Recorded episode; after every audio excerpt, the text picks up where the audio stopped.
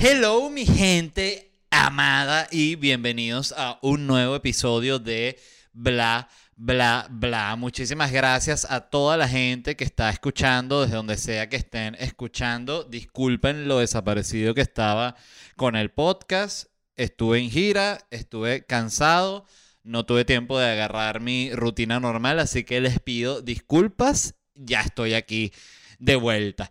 Eh, quería, antes de arrancar el episodio de hoy, dar un agradecimiento importante a la persona que me regaló esta taza tan hermosa que tengo en las manos. Para los que están escuchando nada más, eh, tengo una taza que me regaló Cheva Kirby. Lo pueden buscar en Instagram como Cheva Kirby.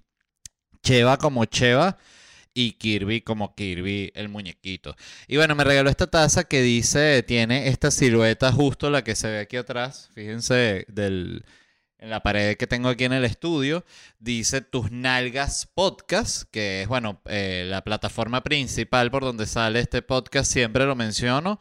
Somos eh, Tus Nalgas Podcast, es una, una startup, una plataforma de streaming de contenido como tantas otras, pero ellos solo pudieron firmar un talento que soy yo, entonces yo soy el único podcast que hay en tus nalgas podcast, lo cual me hace sentir muy orgulloso, pero por otro lado un fracaso eh, para ellos de marketing, ¿no? Entonces sale un micrófono como este que uso y dice by let V, no sé qué será la V. Entonces, eh, quería agradecerte por este regalo tan hermoso, eh, aquí lo tendré, hoy decidí no tomar café, pero en lo que tome café esa será la taza que use. Hoy mi elección fue el mate, que es, bueno, un no voy a decir un vicio porque no es un vicio, pero es un sustituto sabroso del café cuando uno se quiere lanzar esta experiencia como del café sureño. Lo recomiendo muchísimo porque además para los que somos adictos al café es como, es como ser periquero y caer en el crack, el mate. Porque el mate tiene como el doble de la cafeína que el café. El único café que tiene más cafeína que un mate es el café expreso. Y siempre lo digo, el mate tiene que sacar su propio expreso para luchar contra el café expreso. Porque si un mate le da una pela a un café normal, un expreso de mate, bueno, deja de hospital al expreso. Pero bueno, eso es tema para otro programa. Muchísimas gracias de por escuchar. Les recuerdo siempre, por favor, que estoy arrodillado en este mismo instante. Suscríbanse al canal, no les cuesta nada. Si después no les gusta, dicen, pero este huevón, ¿por qué me sigue saliendo? Ah, porque estoy suscrito. Bueno, usted le da a desuscribir. Eso es sencillísimo, sencillísimo, sencillísimo. Casi tan sencillo como suscribirse, por eso se deberían sentir mal los que no se han suscrito, pero bueno, no los quiero sentir así eh, que se sientan incómodos. Em, bueno, estos días han pasado muchas cosas en este par de semanas que he estado desaparecido. Eh, ya vamos a hablar de ellas. La primera, bueno, es la compra de, Twitter por parte de Elon Musk. Ya se sabía que iba a comprar Twitter, ya lo había comprado, ya había llegado a Twitter, pero en las últimas semanas fue cuando Elon Musk se puso como manos a la obra, ¿no? Entonces, básicamente lo que ha hecho es cagarla, debo decirlo. Eh, siendo justo con el señor Elon Musk, ¿no? Porque primero dijo, ah, ahorita se viene el verificado y va a costar 8 dólares mensuales. Quien no tiene verificado se paga su verificado, cosa que para mí, aquí hablo en mi caso personal, que tengo en Twitter una buena cantidad de followers y no solo tengo una buena cantidad de followers, sino hay cuentas que eh, suplantan mi identidad, yo no estoy verificado, ¿no? Nunca he podido verificarme, eso yo lo he hablado aquí, me parece una cosa extraña porque no me he podido verificar ni en Twitter, ni en Instagram, ni en Facebook, ni en Twitter, ni en YouTube. En nada que requiera verificación, a mí me verifican.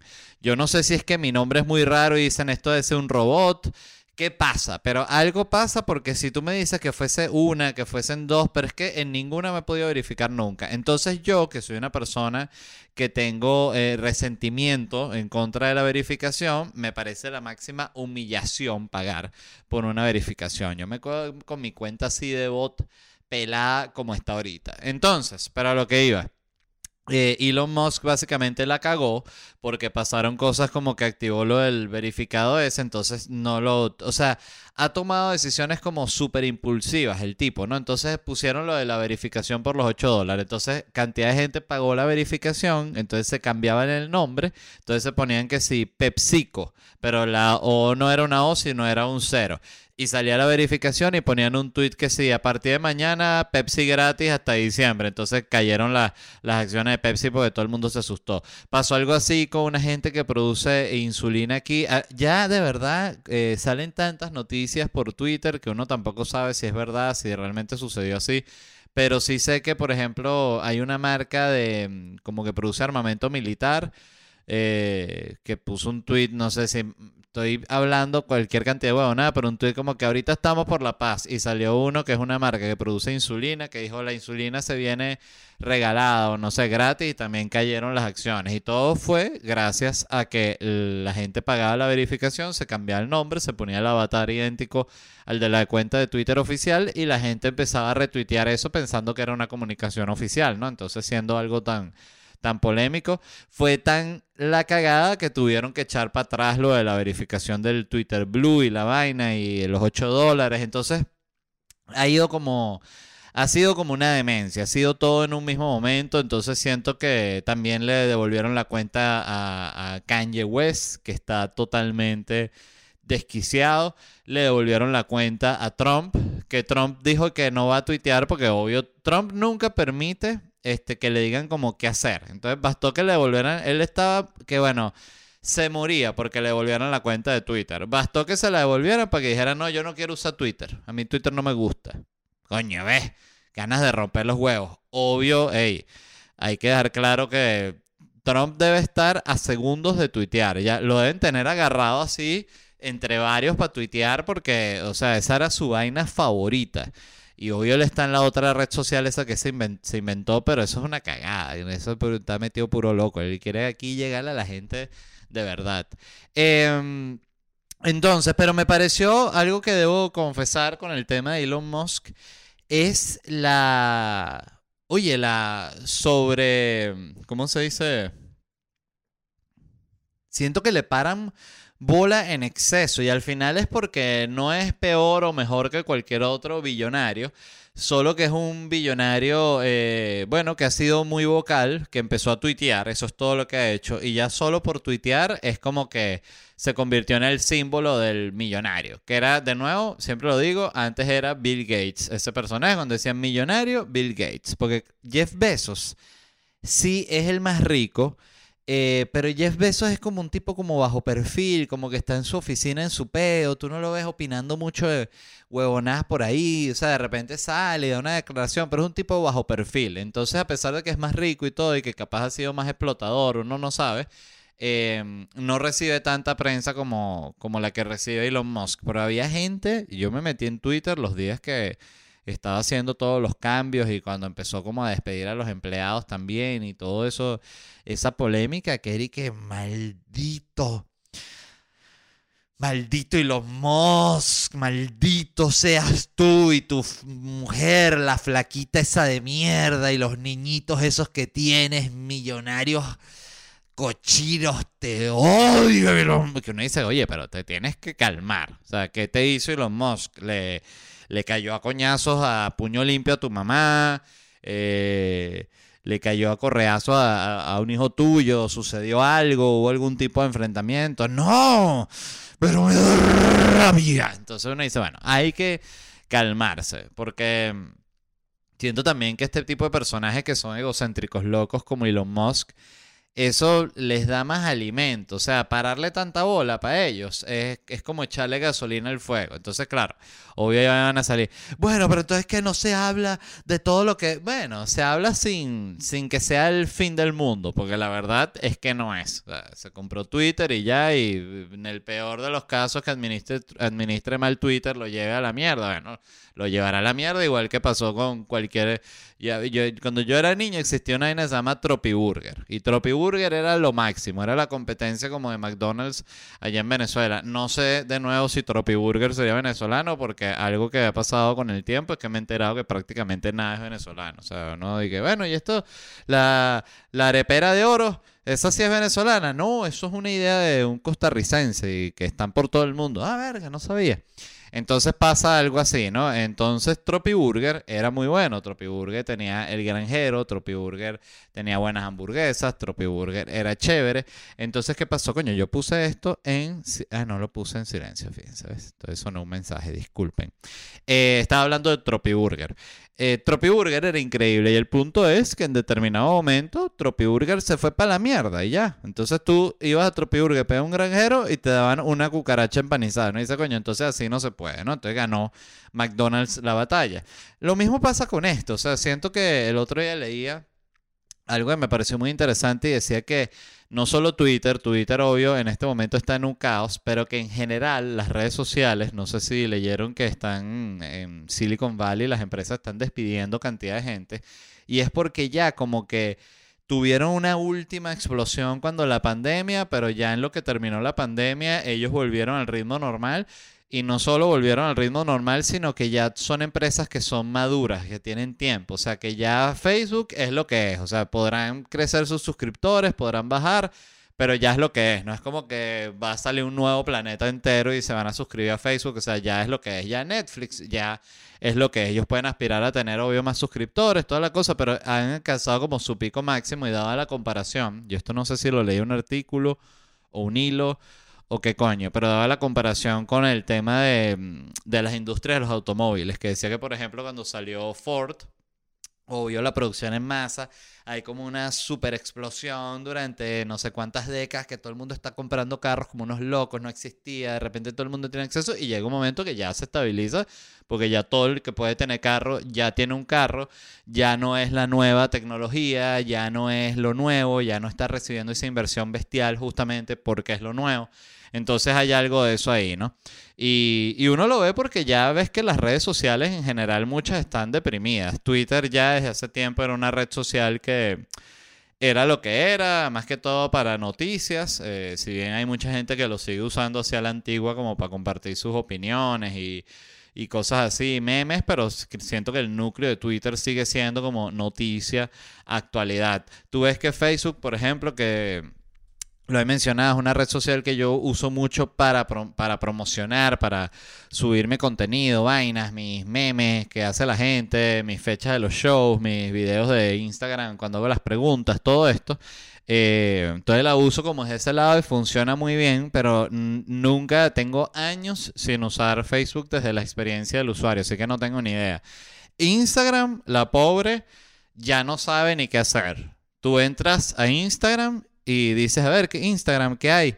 Y, e Instagram te dice, em, ¿quieres ver unos TikToks? Yo no, coño, no quiero ver unos TikToks porque estoy en Instagram. Quiero ver algo de Instagram. E Instagram, ah, lo que tengo unos TikToks tan buenos. Coño, esos TikToks sí son buenos, vale. Ojalá yo fuese TikTok. Y uno, coño, Instagram. Tú eres Instagram, tú eras alguien.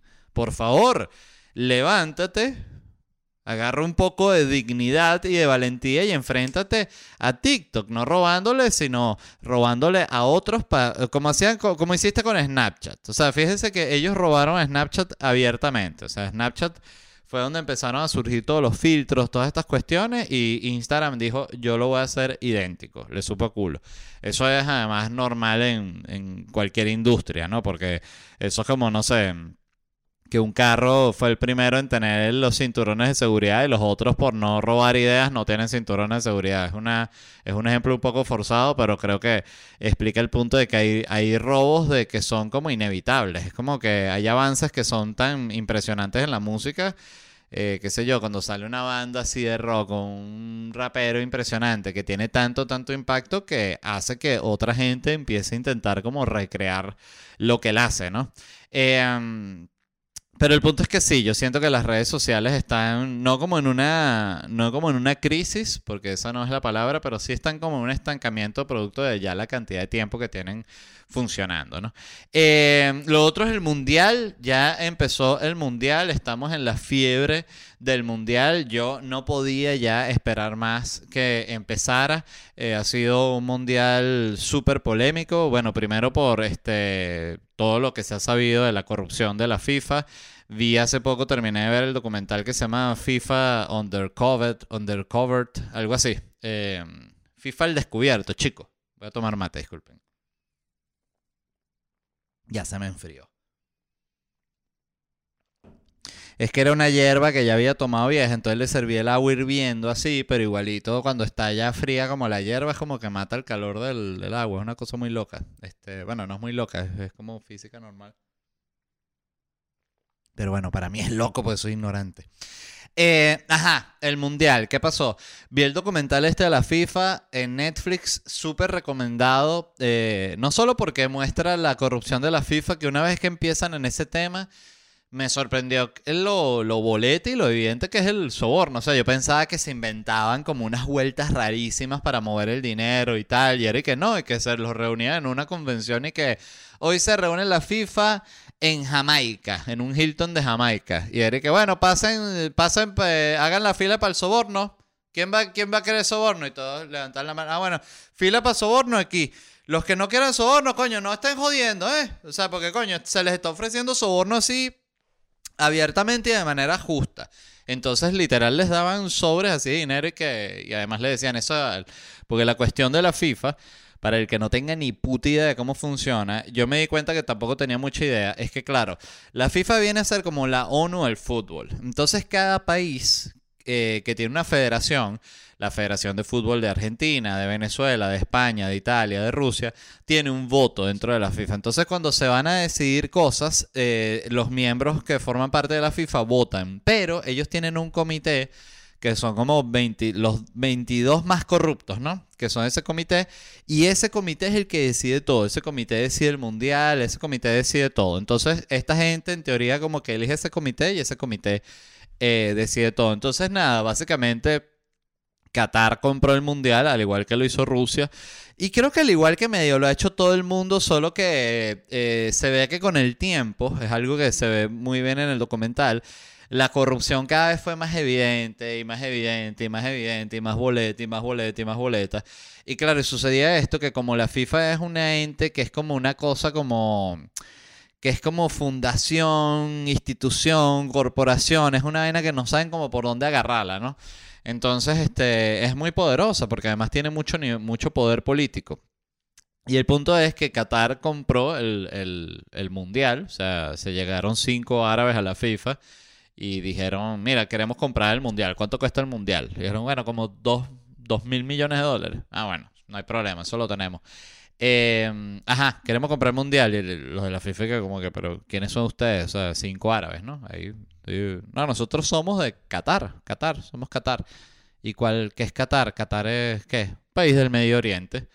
Ah, Ustedes son los de los que tienen el edificio este así que es como un barco, el otro que... Ah, que, hicieron este, el, el, que es el más alto del mundo, que es así, el... el, el es el Burbain, ese. No, eso es Emiratos Árabes, eso es otro, otro país, eso es Dubái. Nosotros somos Qatar, nuestra capital es Doha. Y que, ah, y ustedes que tienen, que bueno... Lo mismo pero más chiquito. ¿Vas a querer los reales o no? No, bueno, sí los voy a querer. Entonces tú ves que o sea, sacan el papelito y que Qatar. Y, ay, ay, sí, sí era Qatar. Entonces es muy loco porque eh, Qatar, justamente ahorita, antes de arrancar el programa, leí un artículo que decía que, bueno, Qatar es, es un país autoritario, pero no es de los más horribles. O sea, que peor es China, peor es Rusia. Entonces, bueno, no sé, no he estado en China, no he estado en Rusia, no he estado en Qatar como para poder opinar con, con, con los datos en la mano. Pero bueno, lo que sí se sabe es que Qatar, por ejemplo, es un país que, eh, que durante la... que es muy poca la gente que vive ahí. Entonces vamos a buscar Qatar, ¿cuál es la población? Qatar, población. Qatar Population, aquí está. Son... Disculpe. Gracias para los educados que dijeron salud.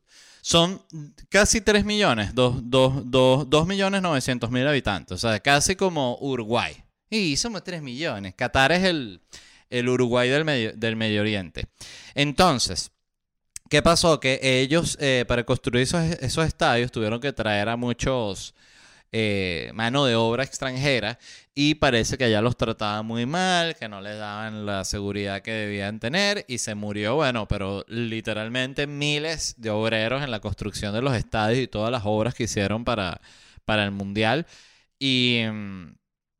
Y siendo siempre el tema más grave, eh, la cuestión de que ellos son un país que no garantiza los derechos de la comunidad LGBTQI, cosa que me parece absurda porque, eh, miren, eso lo único que evita al final es que se dé entre una fan de, imagínate una fan de España e imagínate una fan de Brasil.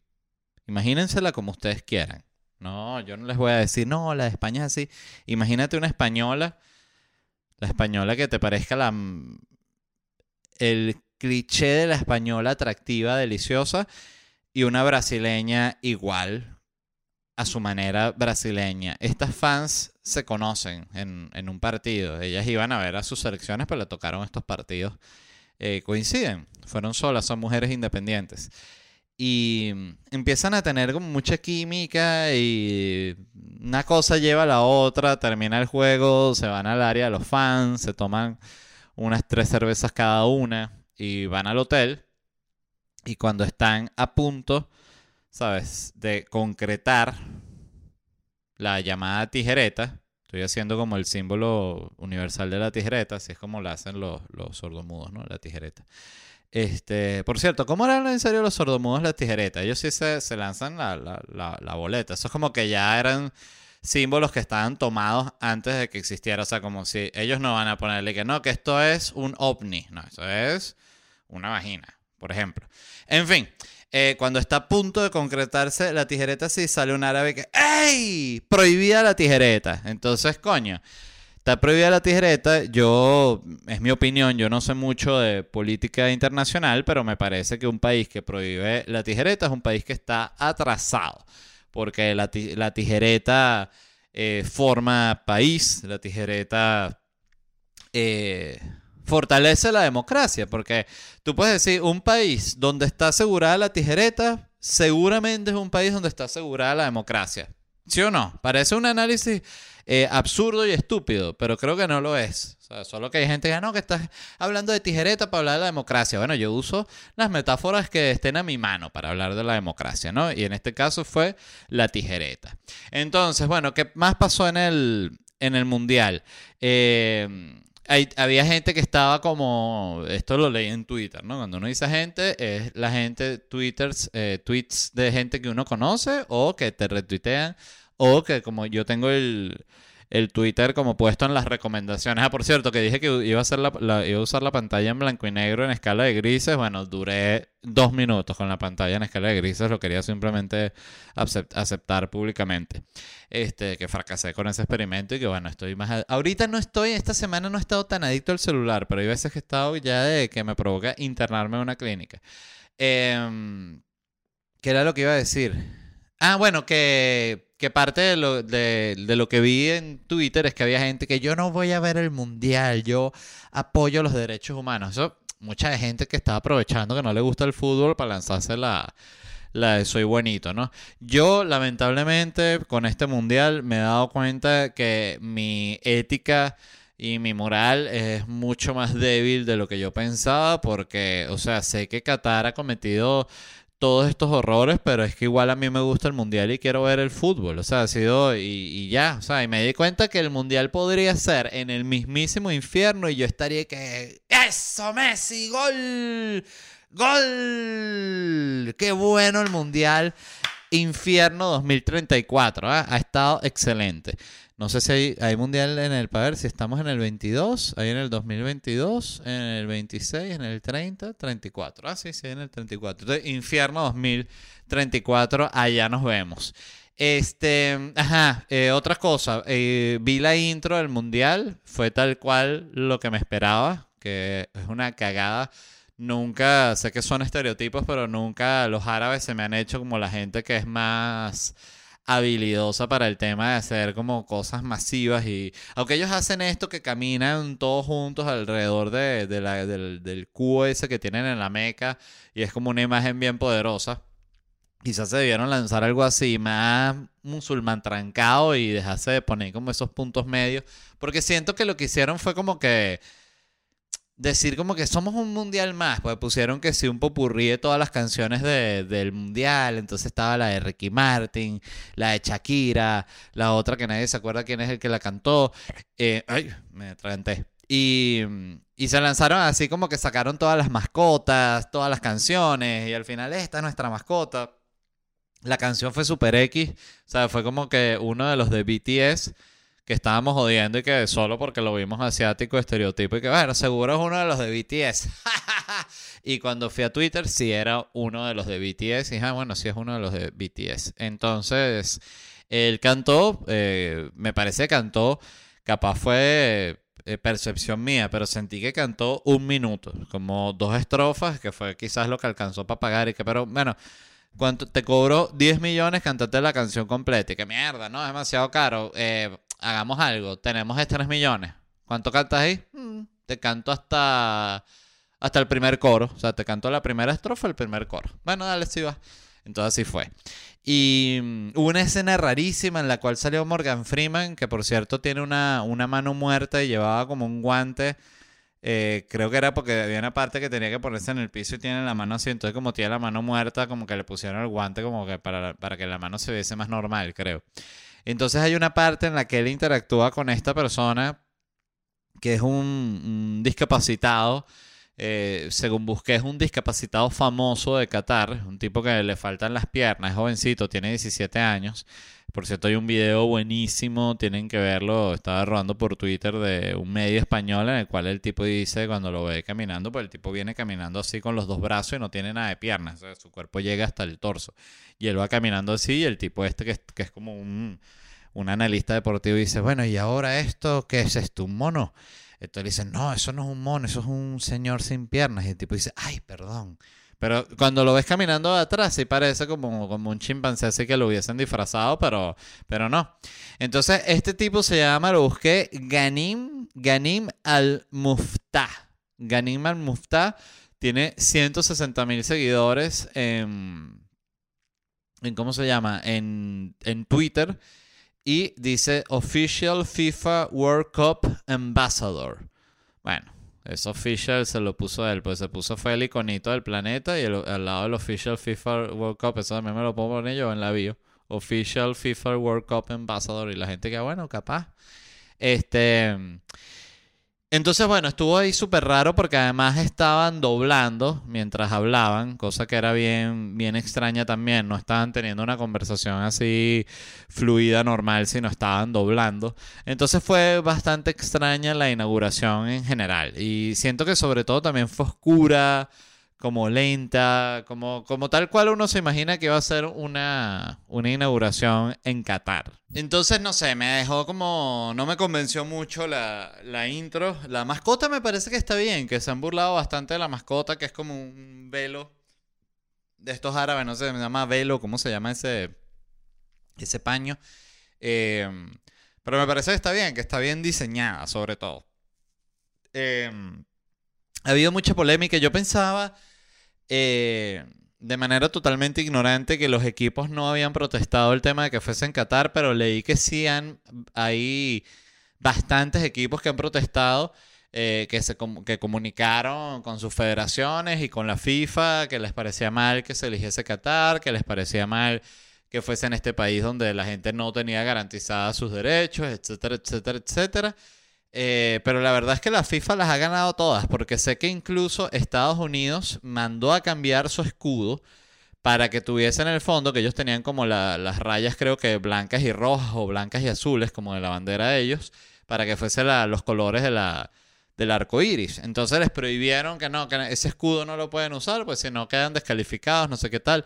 Que ya es cuando digo, coño, mira, eh, la gente puede usar el escudo que se le dé la gana. O sea, y, pero no sé, obvio están en un país donde no se permite, eh, sí, que la gente sea libre de qué hacer. Entonces, eso es lo que pasa, ¿no?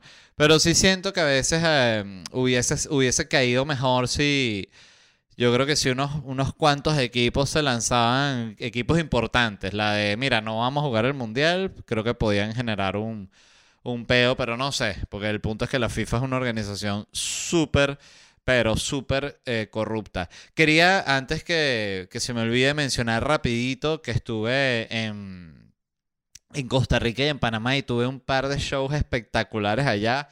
Agradecer a la gente que fue eh, siempre agradezco a toda la gente que va para los shows, ustedes lo saben, sobre todo la gente que va para los shows, pero de verdad este ha sido un año como que ha sido una pela fuerte en cuanto a trabajo y en cuanto a presentaciones, entonces para mí era súper importante que estas últimas fechas de la gira del año, em, oye, salieran bien que la gente quedara contenta con los shows, eh, sobre todo porque cuando uno está arrancando una gira es ese momento en el que estás como terminando de armar el material para que tenga todo, o sea, como una misma línea, algo así, como cuando se empieza a armar el show como tal, ¿no? Eso lleva un número de presentaciones y un cierto trabajo.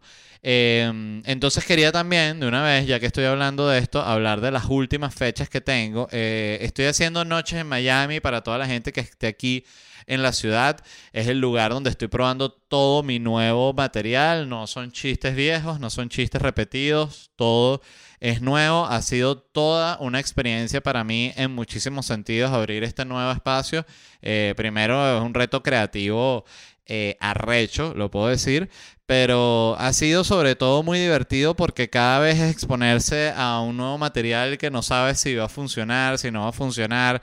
Eh, te da la oportunidad también de tratar temas de actualidad porque sabes que los puedes tratar y no necesitas que sea un chiste que quede ya para siempre, sino es un tema de actualidad. En fin, ha sido un espacio muy divertido para mí. Los invito a que vayan. Solo me quedan tres presentaciones en Miami este año, el 9, 16 y 30 de diciembre. Así que casi que pueden pasar hasta el año nuevo conmigo, pero me gusta pasar el año nuevo con mi familia descansando. Entonces, Miami, 9, 16 y 30 de diciembre. Las funciones de Orlando que me presento el 30 de noviembre y el 1 de diciembre ya están agotadas las dos. Un millón de gracias a toda la gente que compró tickets y arranco el año que viene. Estas son las ciudades que voy a estar eh, visitando. El 14 de enero Nashville, el 15 de enero Atlanta, 12 de febrero Naples, el 1 de marzo Charlotte. Y luego sigo para Filadelfia, New York, Washington DC y Gainesville. Estas son las primeras fechas que tengo en el 2023 desde enero hasta marzo. Repito, para que estén pendientes. Nashville, Atlanta, Naples, Charlotte, Filadelfia, New York, Washington DC y Gainesville. Entonces consiguen todos los tickets en ledvarela.com y muchísimas gracias. Para seguir hablando del Mundial, conseguí este artículo que me pareció una joya. Solo el titular es El oscuro y desconcertante pasado del árbitro que pitará el Argentina-Arabia Saudita, ¿no? Entonces este es un tipo, ¿no? Que se llama, ah bueno, les voy a decir el nombre, pues todo menos el nombre de él. Él es esloveno, se llama Slavko Vincic, ¿no? Pero escuchen los pedos en los que ha estado metido Slav, Slav, Slav, esa vaina. ¿Cómo es que se llama este hombre? Es Slavko. Slavko, ajá, Slavko, dice el diario 24, Slata, aseguró que el colegiado, me encanta el colegiado para referirse al árbitro, fue detenido en una casa de la localidad de Vijeljina, de, en Bosnia-Herzegovina. Imagínate, este hombre estaba rumbeando en Bosnia-Herzegovina que definitivamente es que si tú estás metido una rumba en Bosnia-Herzegovina, tú no estás jugando carrito. Pues no es que, ay, no, que fui a conocer la vida nocturna de New York, que fui para Berlín, la vida Berlín tiene unas discotecas. No, no, no, señor. Estamos hablando de Bosnia-Herzegovina. Pericos y putas en Bosnia-Herzegovina eran lo que estaba metido Slavok. Slavko, Slavko. Entonces escuchen esto. El colegiado fue detenido en una casa de la localidad de Vijeljina, en Bosnia-Herzegovina. Vamos a buscar cómo es Vijeljina, solo por curiosidad. Debe ser una cosa, no sé por qué me suena que es espantoso. Vijeljina. Voy a copiar esto y lo voy a poner en Google Maps. Google Maps, aquí está. Y vamos a poner Vijeljina, Bosnia-Herzegovina. Ah, mira, es una ciudad pequeñita. Este, pequeñita, pequeñita. O sea, Villelgina. Es una ciudad, una ciudad de municipio en el noreste de la entidad de República Espreska. Es, no sé cómo se lee esto, miren, se letrea así. SRPSK, Sprska, en Bosnia y Herzegovina. La ciudad está situada en la rica llanura de Sember, Semberija. Semberija a 6 kilómetros de la frontera de Serbia y a 40 kilómetros de la de Croacia. Esta es la zona de él, ¿me entiendes? Porque él es, él es un eslavo, ¿no? Entonces esta, esta es su zona.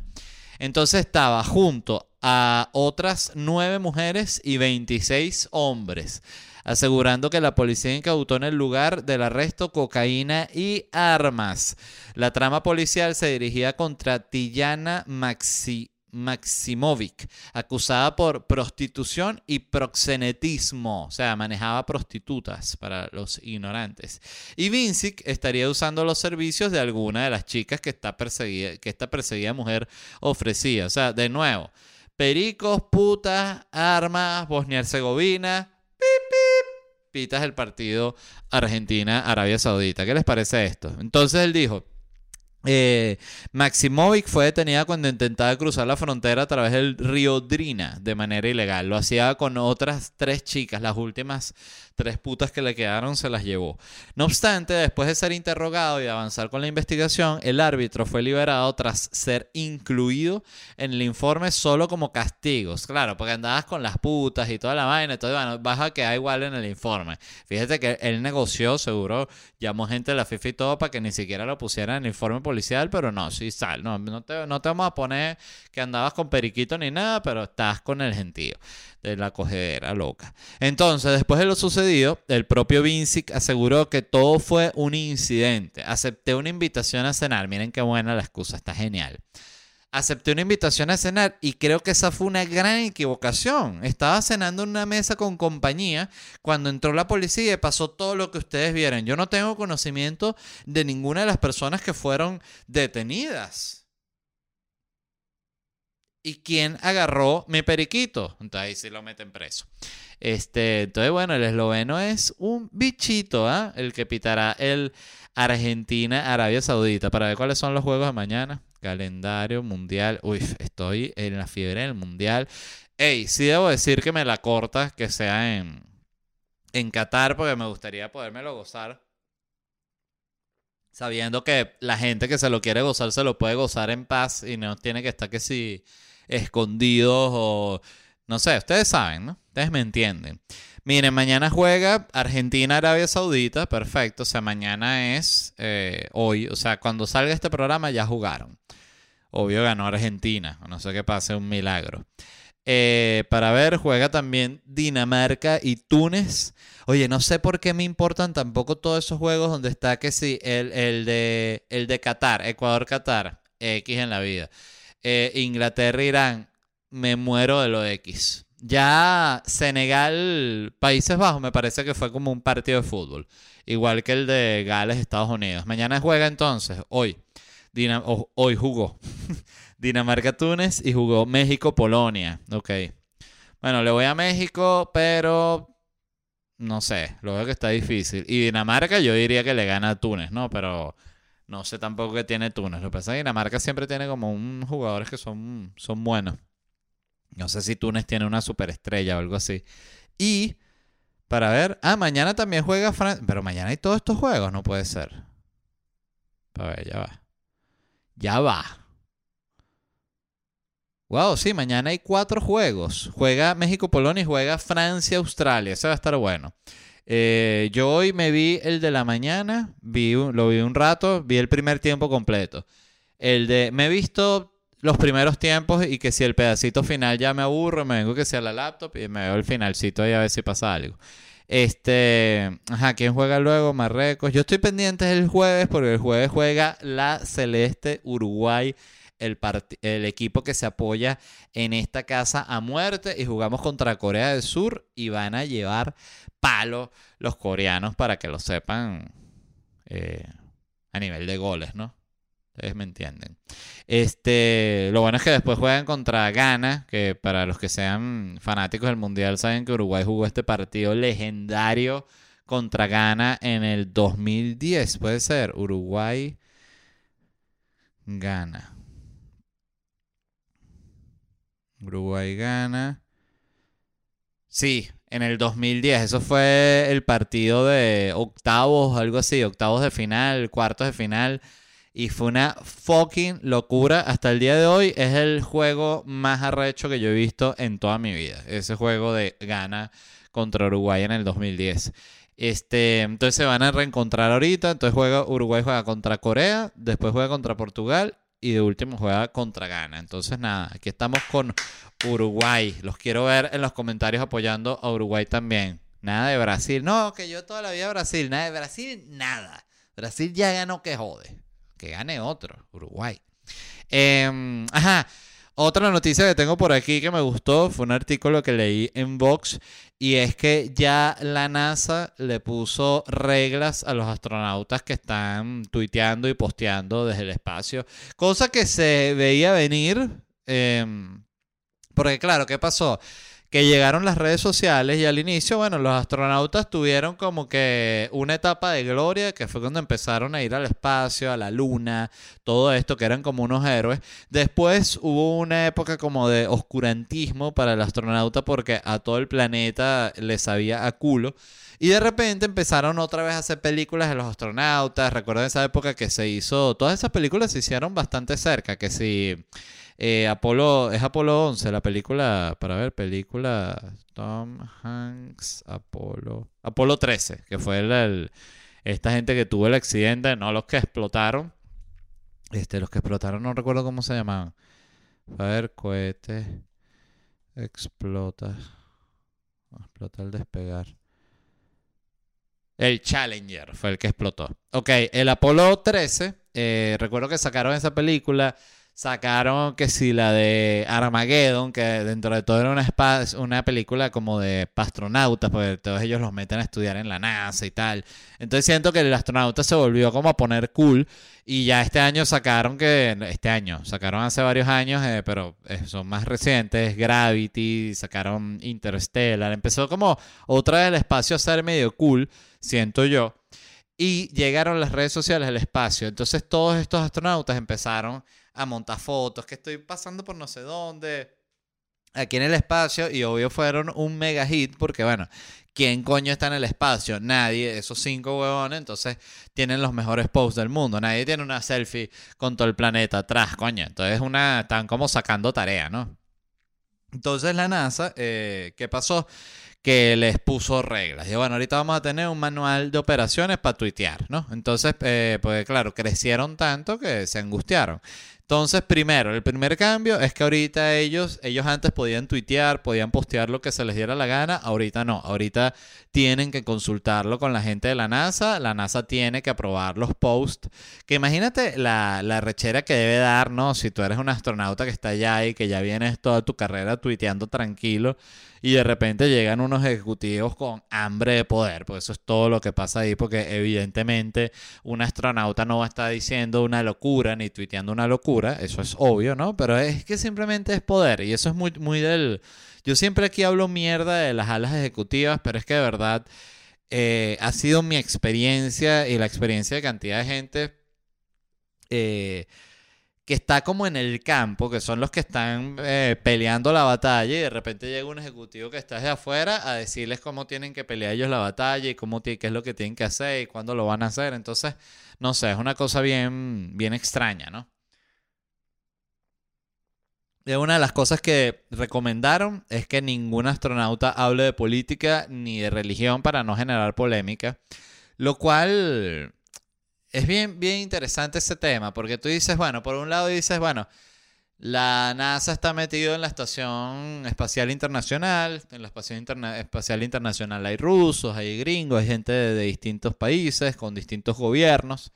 Em, pero siento que, eh, o sea, que por un lado es comprensible que tú le digas a esa gente que no habla ni de religión ni de política, pero por otro lado es absurdo, porque lo que trae es un tabú sobre los temas que siempre siento yo que ese tabú siempre protege al, autoritario. Por ejemplo, recuerdo que hace, hace unos días se hizo viral una imagen de que la gente de Pantone, ¿sabes? De los colores, había creado esta bandera LGBT, que era de bandas así, pero lo único que se ve son las rayas negras como si fuese una bandera para colorear y lo que tenía en cada franja era el color, ¿no? El color escrito. Entonces, si es el, el azul, el Pantone 1528 y después si es el abajo el rosado, es el Pantone 2223, lo que sea. Entonces era como esta bandera y que hicimos esto para protestar, que no se puede lo LGBT y tal. Y siento yo, porque además es este tipo de cosas de que se hace viral como de, oh, qué inteligente, no, cómo están violando la censura. Pero yo siento que es exactamente lo contrario. Y fíjense lo que es mi opinión respecto a ese tema. Yo siento que eso es como algo que debería casi que tener un nombre, ese tipo de suceso, que es cuando el que está siendo oprimido, hace exactamente lo que el opresor quiere y le mandó a hacer, pero mientras hacen eso, que para complacer al opresor, ellos necesitan venderse como que son unos rebeldes. Una vaina muy loca, porque no estás haciendo más que autocensurarte en base al lineamiento que te dio el autoritario. Es así de sencillo. No estás, no, que soy muy creativo, no, porque antes de la creatividad y todo te estás autocensurando. Hay que empezar desde ahí. Y lo recuerdo en particular por todos, absolutamente todos los proyectos en los que yo trabajé, que eran de comedia política en Venezuela, en algún momento nos llegó un campanazo de censura. Tipo, no pueden, por ejemplo, recuerdo un momento en el que no se podía hablar, no se podía mencionar a Hugo Chávez. Si tú decías Hugo Chávez, estaba jodido. Entonces empezamos, bueno, se le dice el, no sé qué tal, se le dice el qué tal. Entonces era como que no, y si le decimos así, es como más inteligente, porque la gente va a saber. No, al final lo que estamos es haciéndole caso a los autoritarios, calladitos la boca para que no nos jodan, porque lo cierto es que el autoritario te genera miedo. Entonces es como muy... A la gente le cuesta aceptar cuando siente miedo de la censura. Y a veces yo siento que es mejor simplemente hablar del miedo que te genera la censura que estar dando esas vueltas huevones que, al final lo que hacen es complacer al, de nuevo, al autoritario. Esa es mi opinión. Luego de estar, eh, eh, de vivir en autocensura muchísimo tiempo. Me di cuenta que no hay nada de valiente en vivir en la autocensura y venderse como el rebelde. O sea, eso sí, ahorita lo creo, pero esto es algo que creo después de años de pensarlo y de, y de analizar qué coño pasaba. Este, porque, bueno, es, es difícil trabajar en esas condiciones. Eh, entonces, ¿qué pasó?